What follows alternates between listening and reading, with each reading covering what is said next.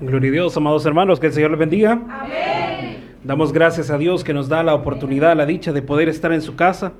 Sin duda alguna, hermano, hay muchas cosas que hacer, hay eh, privilegios, compromisos, hay situaciones, una u otra, pero no hay nada mejor que darle a Dios el tiempo que se merece. Y qué mejor manera eh, que iniciar unas semanas, eh, hermanos, que estando en la casa de Dios. Aflicciones hay muchas, pero solo uno es respuesta y su nombre es Cristo. Hermanos míos, esta mañana quiero invitarle, póngase de pie, vamos a orar, vamos a clamar a Dios que sea el que nos bendiga y nos guarde a través de su palabra, su consejo y su sabiduría, que sea Él el que permita que el conocimiento que hoy se, que se transmita sea el correcto, el adecuado, el que viene de su corazón y que no exista malicia ni maldad, ni mucho menos palabra estrobosa en medio de su consejo. Oramos al Señor y decimos, Padre Celestial, las gracias te damos por esta bendición maravillosa de poder estar en tu casa, Señor. Gracias por cada hermano, hermana, amigo y amiga, Señor, que está presente en este lugar, como el que nos escucha y nos ve por medio de las redes sociales. Señor, sea tu gracia, tu mano, tu bondad, la que les bendiga grandemente a cada uno, Señor, conforme a tu voluntad, a través de tu palabra y tu consejo. Que lo que hoy nos has de compartir y hablar, Señor, al alma y al corazón, sea bien transmitido y bien recibido, Señor cortando desde ya toda intervención del enemigo, Señor, y todo elemento ajeno a tu sabiduría, ajeno a tu amor, ajeno a tu palabra y a tu consejo y al deseo de tu corazón. En el nombre de Jesús, clamo grandemente, seas tú, Señor, el que nos bendigas y nos guardes y nos permita, Señor, hoy poder seguir adorándote y exaltándote de la mejor manera. Padre, bendícenos grandemente a través de tu consejo y tu sabiduría y permite, Señor, que estas peticiones que tu pueblo haya presentado sean puestas hoy ante ti, Señor, en el altar de oración. Padre eterno, en el nombre de Jesús las colocamos para que seas tu propicio a cada una de ellas, Señor. Trabajo, sanidad, milagro, reconcilio, conversión, Señor, aumento salarial o un ascenso, Señor, o un trabajo, una bendición en el negocio, Señor. Seas tú el de protección el que fortalezca, en que inspire. Señor, no sé cuál es, pero sí sé quién es la respuesta. Y la respuesta eres tú. Por eso en el nombre de Cristo Jesús, con fe plenamente, Señor, en ti, las ponemos, Señor, ante ti, ante el altar, sabiendo que tú serás respuesta a cada una de ellas. En el nombre de Jesús, gracias Padre, gracias Hijo, gracias Espíritu Santo. Amén, Señor, y amén. Gloria a Dios.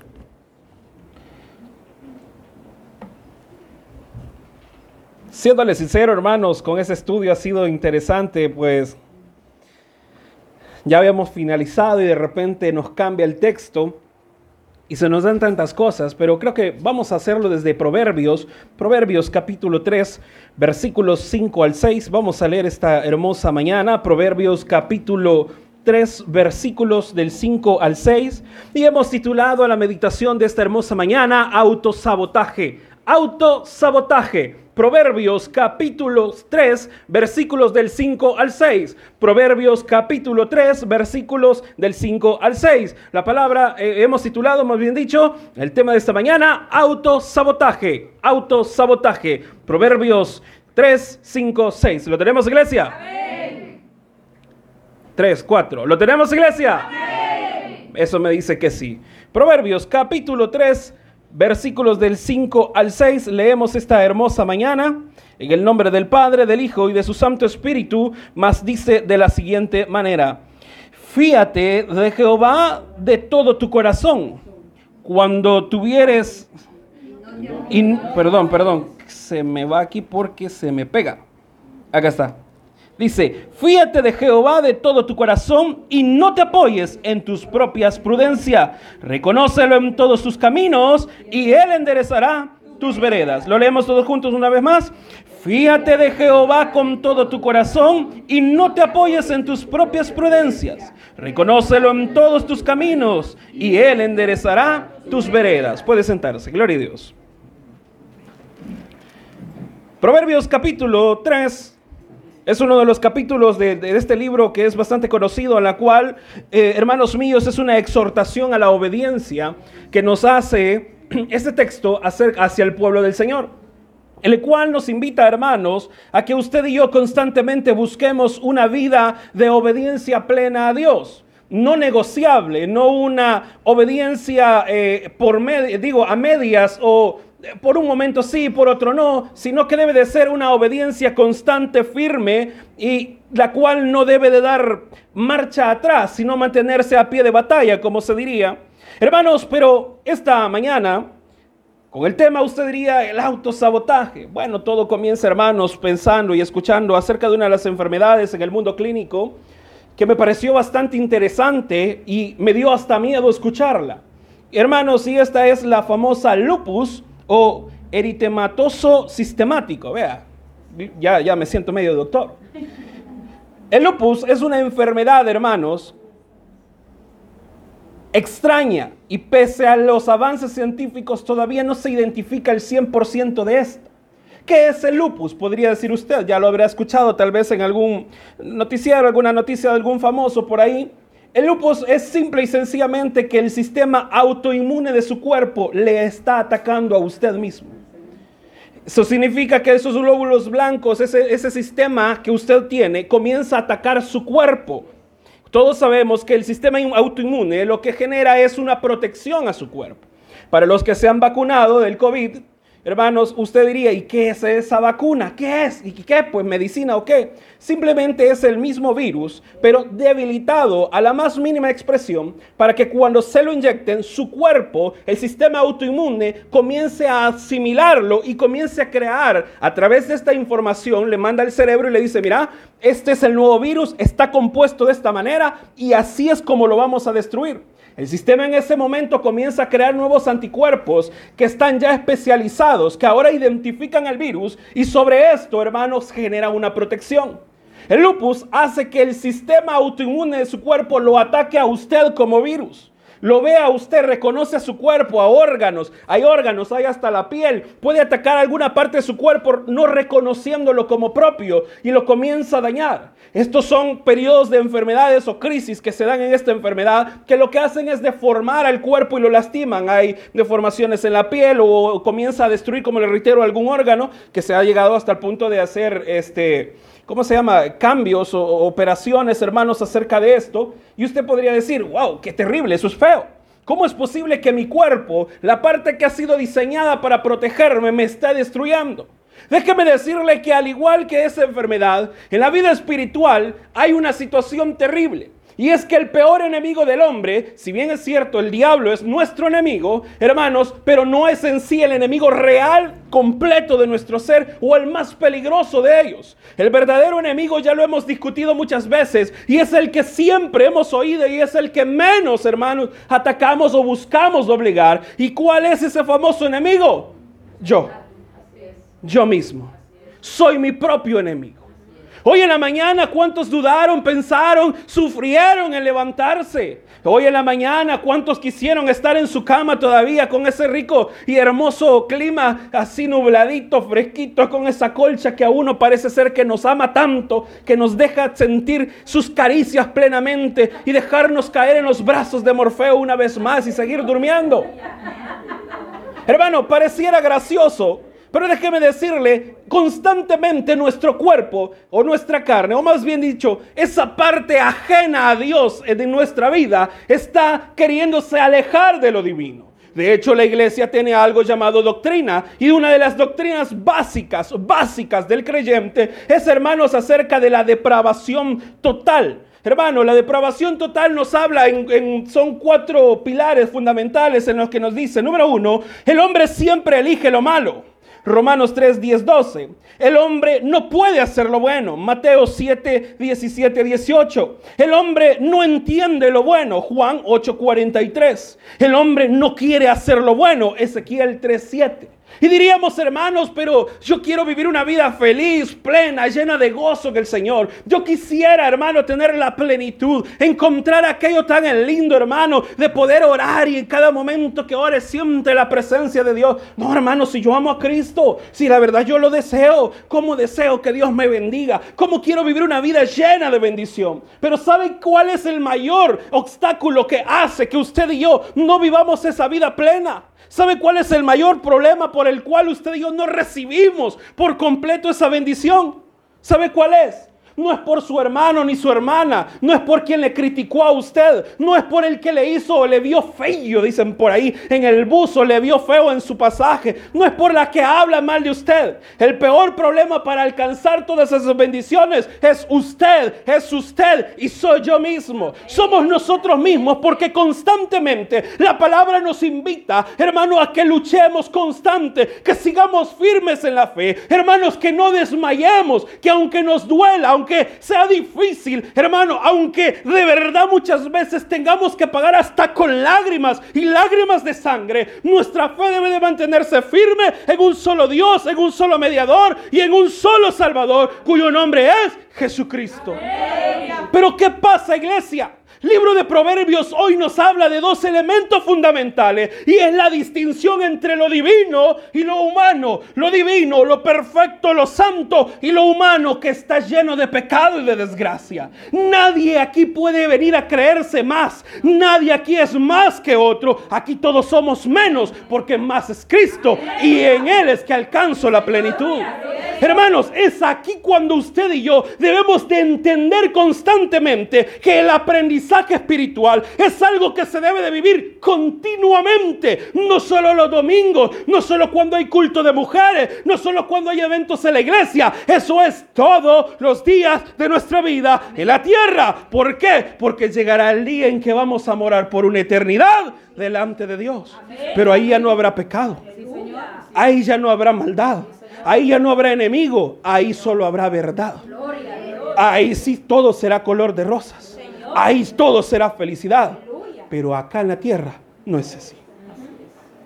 Ser cristiano no es una cultura ni una tradición. Ser cristiano no es un título común y corriente. Ser cristiano, y más aún pongámosle peso, ser un hijo de Dios significa obediencia. La palabra de Dios en el libro Proverbios que hemos leído, y le digo que cambió porque realmente estábamos preparando el tema y una cosa cambia a otra. Hermano, Proverbios nos dice simplemente, fíjate de Jehová con todo tú. ¿Qué es el corazón en sí? ¿A qué se refiere la Biblia cuando toca el corazón, hermano? ¿Le está hablando al músculo? No, está hablando de la emoción, el sentimiento, el razonamiento de cada individuo. Es aquí, hermanos, cuando debemos de entender que todo lo que nosotros creamos que es bueno, conforme a mi voluntad, está alejado a la voluntad divina. Y solo lo que Dios piensa, dice y hace, eso es lo correcto. Qué feo. Significa entonces, hermanos, que yo no soy independiente. Significa entonces, hermanos, que al fin y al cabo yo soy inservible y entonces todo debe ser dado a Dios. Es cierto. Esa es la verdad. Es la pura verdad. Pero yo hago cosas buenas. Ninguna cosa buena suya y mía es suficiente para justificarnos ante Dios. Porque usted puede, puede ser una persona educada. Usted puede llegar temprano a su trabajo, pero que el trabajo es chambroso. Hace mal su trabajo. Usted puede ser una persona muy bien vestida, pero con un vocabulario, ya lo conoce, ¿no? Usted puede aparentar ser una madre ejemplar y linda afuera, pero en su casa, pasmado. Vete de aquí. Vos que solo venías a joder. Hermanos, eso impide que alcancemos la bendición. Pero ¿por qué pasa eso? Porque hasta el día de hoy como hombres y mujeres todavía no hemos aprendido todos, oiga, todos a despojarnos del viejo. Amén, aleluya. Muchos hemos tomado una vida evangélica light, una vida que se demuestra el evangelio solo cuando estoy en el culto, solo cuando estoy sirviendo, fuera del servicio, fuera del culto, fuera, hermanos, del momento disque sagrado. Entonces yo me vuelvo a ser un humano, vuelvo a ser un hombre, perdón, común y corriente vulgar, cuando ya no lo somos. ¿Por qué? Porque hemos sido lavados con la sangre de Cristo, no de cualquier diosecito por ahí. Hermano, mire, yo veo muchos documentales, veo muchos videos y veo, lo, mire, me encanta acerca de las mitologías de muchos dioses, yo los escucho todos y de todos ellos, hermanos, solo llego a una conclusión, que el único Dios perfecto es el nuestro. Es al que usted y yo servimos. Porque en Él no hay techadura, en Él todo es perfecto y santo, en Él nunca hay equivocación. Pero sabiendo eso, no le buscamos. Buscamos lo contrario. Y nuestra vida es lo que hoy es gracias a la desgracia de nuestro creer. No a la voluntad divina. Ay, hermano, es que Dios quiere que usted esté así sufriendo. Es que ni modo, así toca, hermano.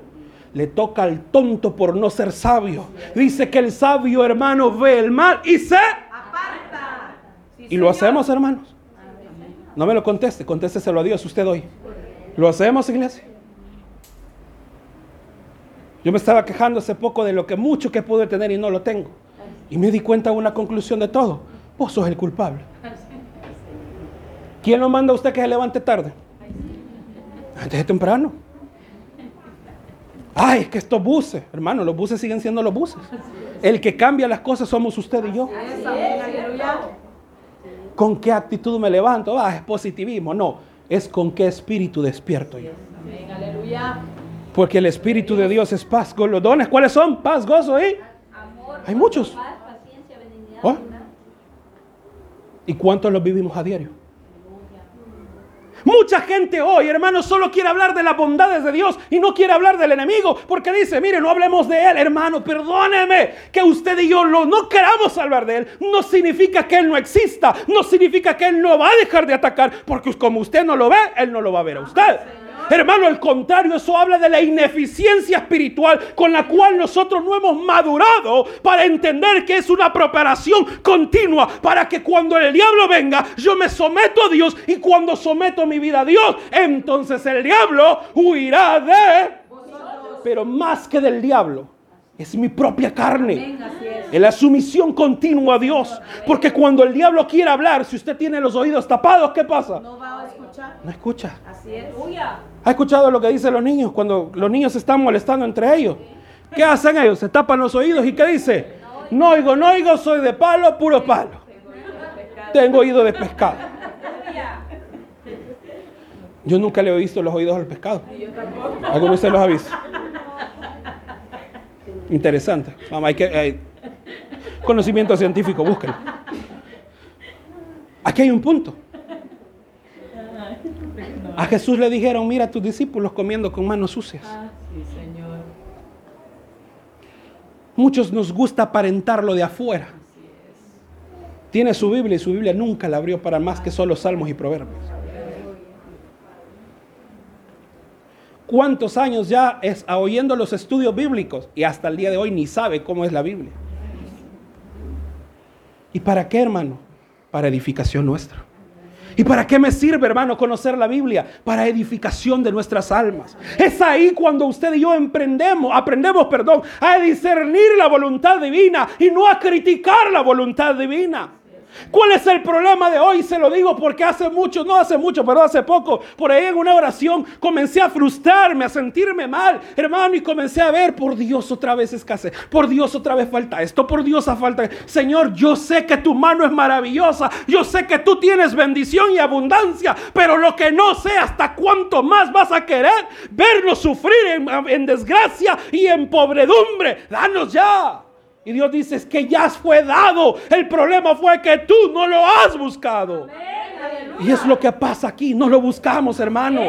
Perdónenos, nos gusta que nos ore otro, pero no orar directamente a Dios. Nos encanta que otros le canten, pero yo no le quiero cantar a Dios. Que otros ayunen, pero yo no le quiero ayunar a Dios. ¿Por qué, iglesia? Porque hemos confiado en que lo que yo hago y como yo vivo, que no es perfecto, pero por ahí vamos por ahí, por ahí. Y todo el por ahí, por ahí no significa nada más que muerte, desgracia y la destrucción que hoy en su vida puede estar ocurriendo. ¿Sabe por qué, iglesia? Porque el mundo o la vida del cristiano es una vida ajetreada. Es una vida de trabajo. Como dice la alabanza, trabajaré con seguridad de mi alma. ¿Cómo se recibe la seguridad? Es a través de la fe. ¿Y cómo se recibe la fe? Es a través del oír. ¿El oír qué? La palabra de Dios. ¿Y cómo se practica? Constantemente muriendo a mí y dejando que Cristo viva en mí. Ahí es donde las cosas cambian. Pero lo estamos haciendo.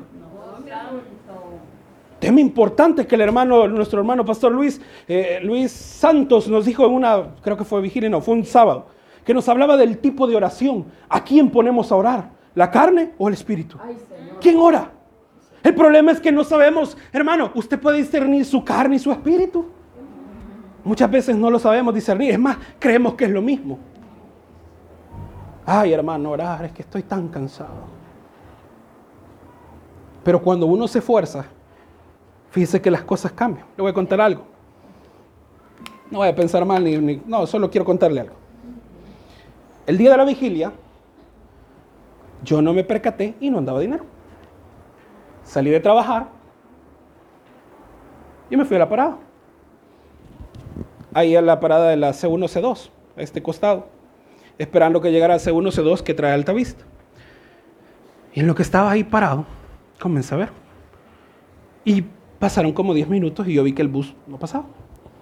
Bueno, se va a tardar. Lo importante es ir sentado. Y me reviso. No andaba dinero. Y la tarjeta, tengo problemas con ella. Bueno, caminemos.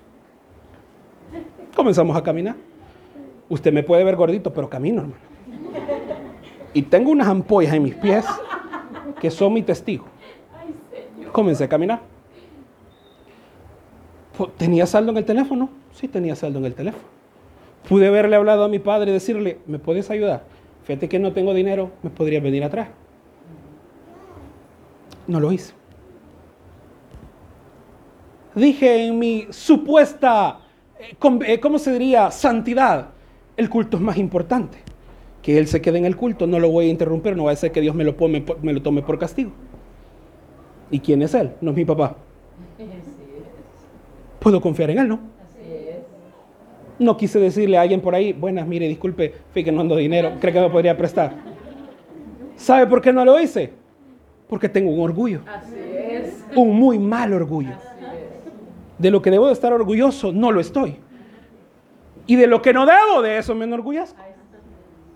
Eso significa y no te apoyes en tus propias prudencias. Comencé a caminar. Ah, venía el gordito en la noche. Había en partes donde no lo voy a mentir. Yo venía así.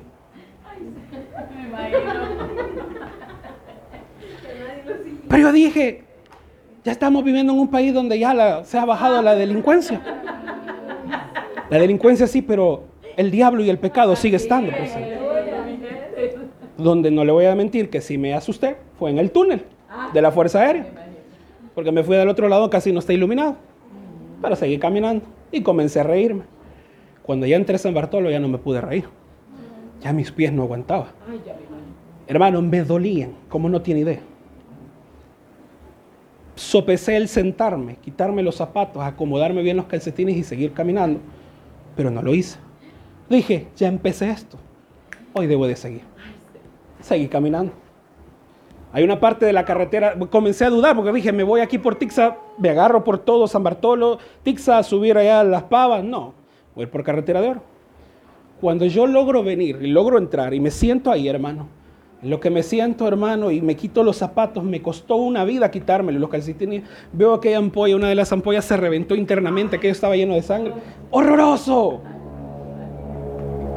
Hermano, y me siento, y cuando me quiero volver a levantar, me duele y comencé a decir, ay, es justificable que no vaya a la iglesia, hoy no voy a ir a la vigilia. Es que la verdad, bueno Señor, ya viste el problema. Y me comencé a sentir mal. Ya estaba cansado, me dolía hasta lo que nunca creí que me podía llegar a doler. Hermano, me sentía pero doblegado. La camisa venía empapada en sudor. Usted sabe cómo sudó horrible, hermano. Yo estaba ahí cansado. Y solo me acuerdo una palabra. Yo te dije que caminaras. Dios te dijo que tomaras esa deuda que no debías de haber tomado. Dios te dijo que tomaras esa relación que no debías de tomar. Dios te dijo que hicieras lo que no tenías que hacer porque sabes que no es lo correcto, pero lo hiciste. Dios tiene la culpa de la desgracia que hoy vives. ¿Quién la tiene? No es lo que entra en el cuerpo de, del hombre lo que lo contamina, dice la palabra. Es lo que sale del hombre, porque lo que sale del hombre es pecado y es maldad. Porque el corazón, ¿quién lo entenderá? Dice la palabra. Es engañoso. Por eso el único que tiene la verdad y la vida es Cristo Jesús. Por eso el cristiano no baja la guardia. Por eso el cristiano no puede bajar la guardia. Porque la verdad está en Cristo y Cristo está hacia adelante y adelante es la orden de la iglesia. Pero lo estamos haciendo. Aló, lo estamos haciendo. No me lo diga a mí, dígaselo a Dios. Lo estamos haciendo. Porque si no lo estamos haciendo, entonces no nos vengamos a quejar con Dios. Sáname, Señor. Yo he estado sufriendo, mire, después de ese, que no sé ni qué es lo que tengo, porque la verdad hasta el lunes, bueno, mañana, primero Dios me dicen qué es. Hermano, de repente que el corazón, no, no el corazón, perdón, los pulmones, mire como que afuera, ¿qué le puedo decir? El carro de su vecino que le chilla todo menos el motor. Hermano, mire, y que de repente un cansancio, y que tengo con un medicamento, y tengo el otro, y de repente una desesperación, y de toser y toser y toser. Hermano, mire, tanta cosa. y Créame que ya llegó un momento y dije, Señor, por Dios, y otra enfermedad y otra y otra. Y de repente, mire, me daba un medicamento. Pero ¿qué sucedía? Me los tomaba mal, a mal tiempo. ¿Qué sucedía después? De repente veía sodita. Pues un vasito no es malo. No es malo, hermano, un vasito con soda de vez en cuando. Heladito, con pulmones adañados. Yo lo sigo haciendo. Y después digo, Señor, dame sanidad. Y Él te dice, te la estoy dando en la medicina, te la estoy dando en el consejo. Pero te estás matando porque te estás autosabotando. Y yo ya quiero llevarte a grandes alturas, pero tú hasta el día de hoy, de la inmundicia, de la, inmundicia, de la desgracia, del lo poco que hoy estás viviendo, no has querido salir. No puedo bendecir al que no sabe agradecer, ni al que sabe obedecer. Porque si no sabemos obedecer, ¿cómo entenderemos el agradecimiento? Vemos la vida que estamos llevando, vemos la desgracia que estamos sufriendo y aún así no hemos querido dejar de amar lo ajeno cuando debemos de tener un solo amor cuyo amor y nombre es Cristo. Pero ¿por qué iglesia? Porque nos gusta, ¿va? Porque es más bonito vivir esto que el mundo nos ofrece. Pero que al fin y al cabo nunca te trae felicidad. Te trae placeres.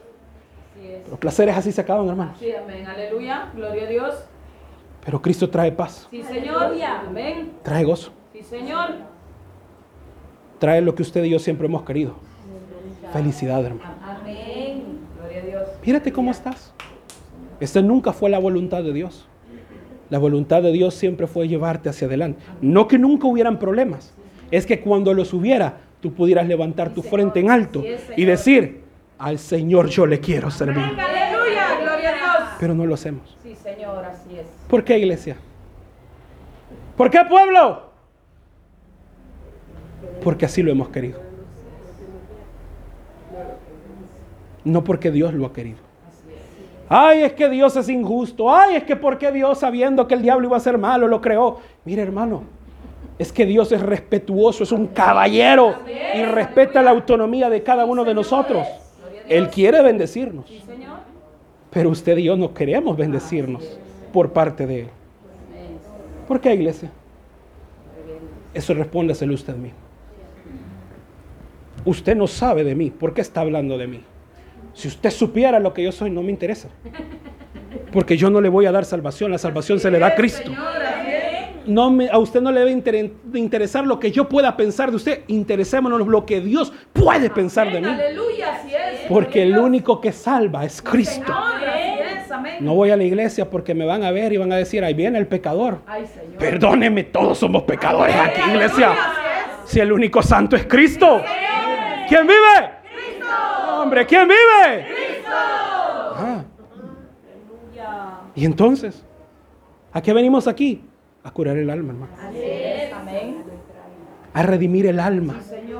A fortalecer el espíritu. Señor, así es. Aquí no se viene a ser perfecto por sí mismo. Se viene a ser perfecto a través de la palabra de Cristo. Así es, amén. Que es la que edifica el corazón. Señor.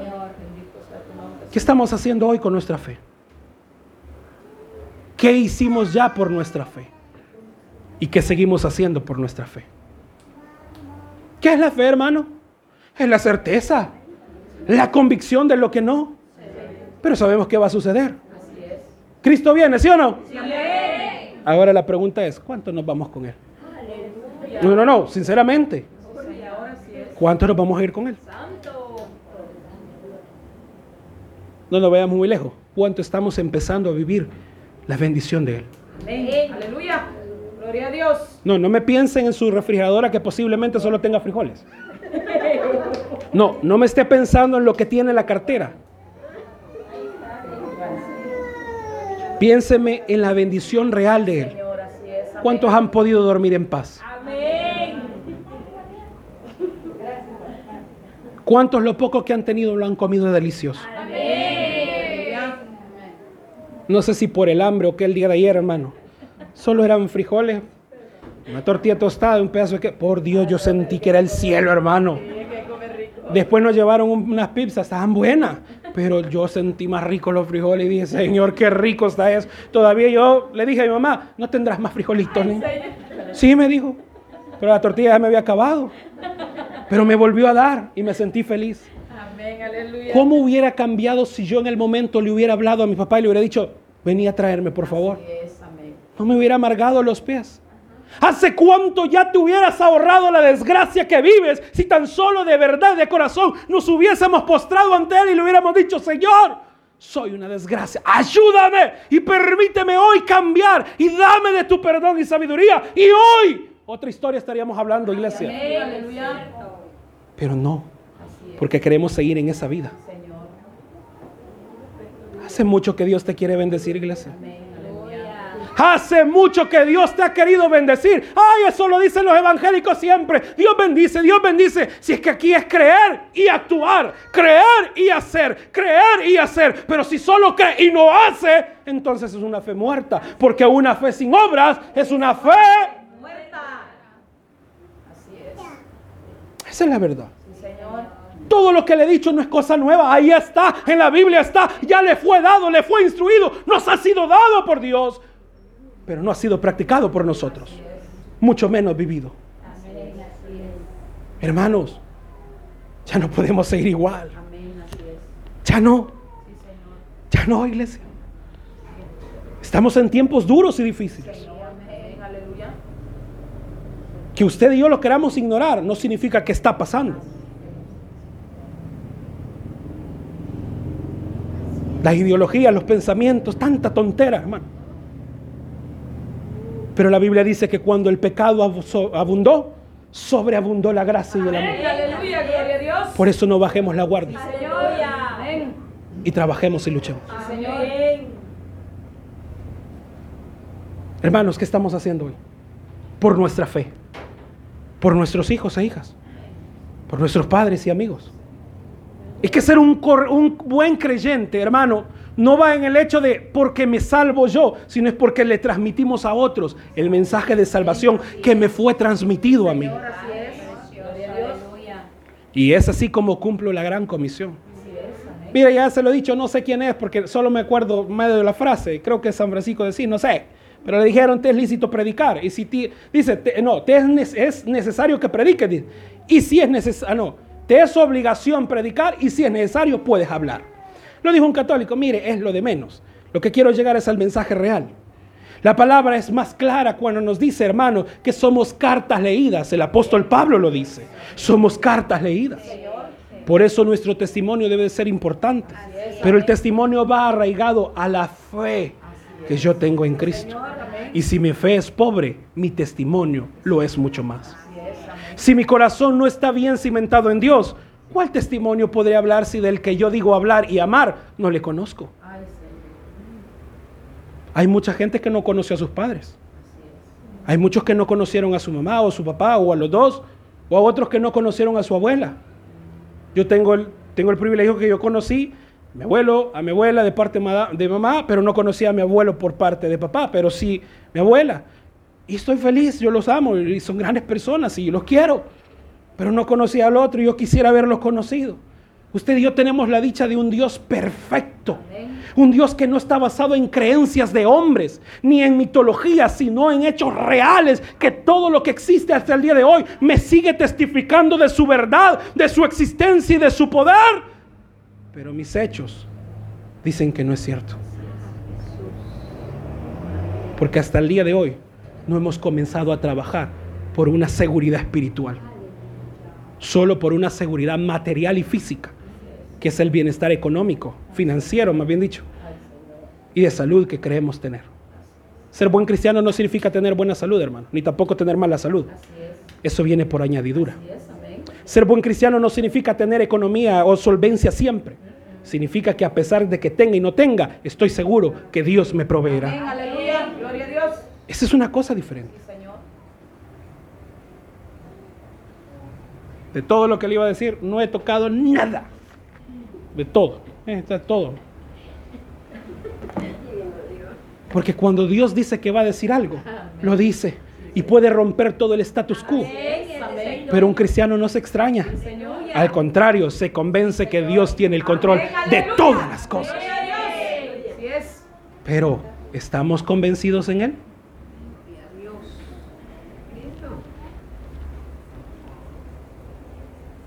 Le digo, ¿estamos convencidos en Él? Amén. Yo he estado afligido, hermano, por Dios. 30 y... ¿Cuánto tengo? Dos, va. 22 años. Fregado en los pulmones. Fregado el corazón. La vista chueca. Ay, Señor, me estoy muriendo antes de tiempo.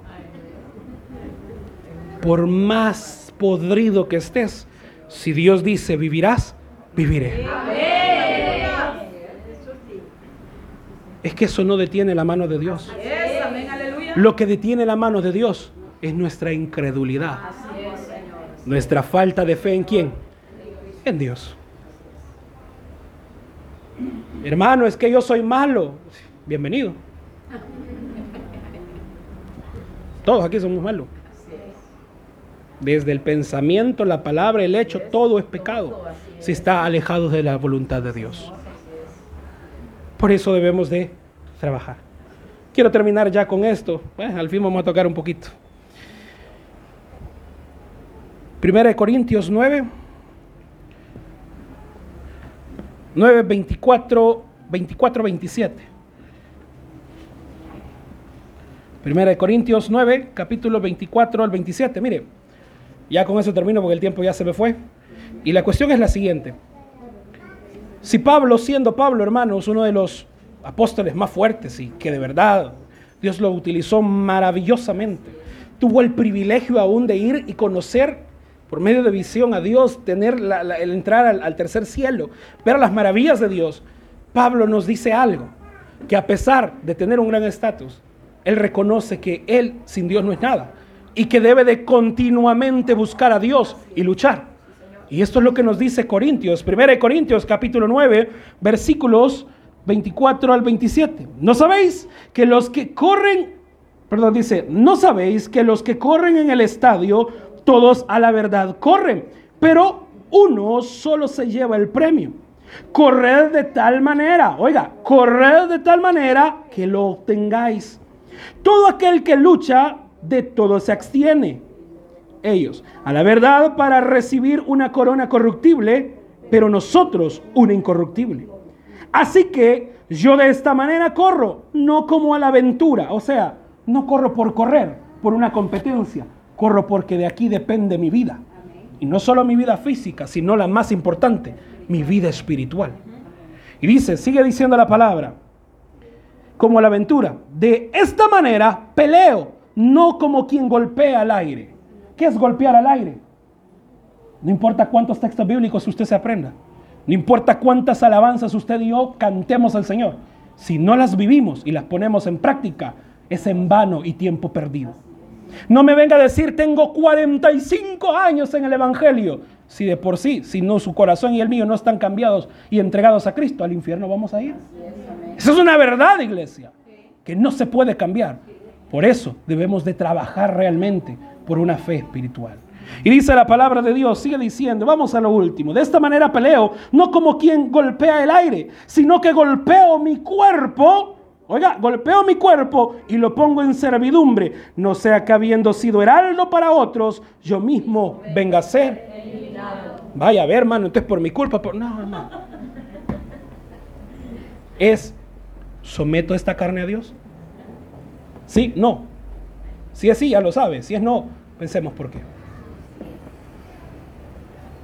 Porque nosotros no tenemos un espíritu de cobardía, Así es. Amén. sino un espíritu de poder, de autoridad y de amor. La palabra dice, amarás al Señor tu Dios con toda tu mente, con toda tu alma y con todo tú. Eso es fe. Esa es fe. Pero si hasta el día de hoy no lo he tenido o no lo vivo como tal, preocupémonos. Ahí sí, aflijámonos por tratar de lograrlo y comencemos a hacerlo el día de hoy. El que tiene oídos para oír, que oiga, cierre sus ojos. Vamos ahora.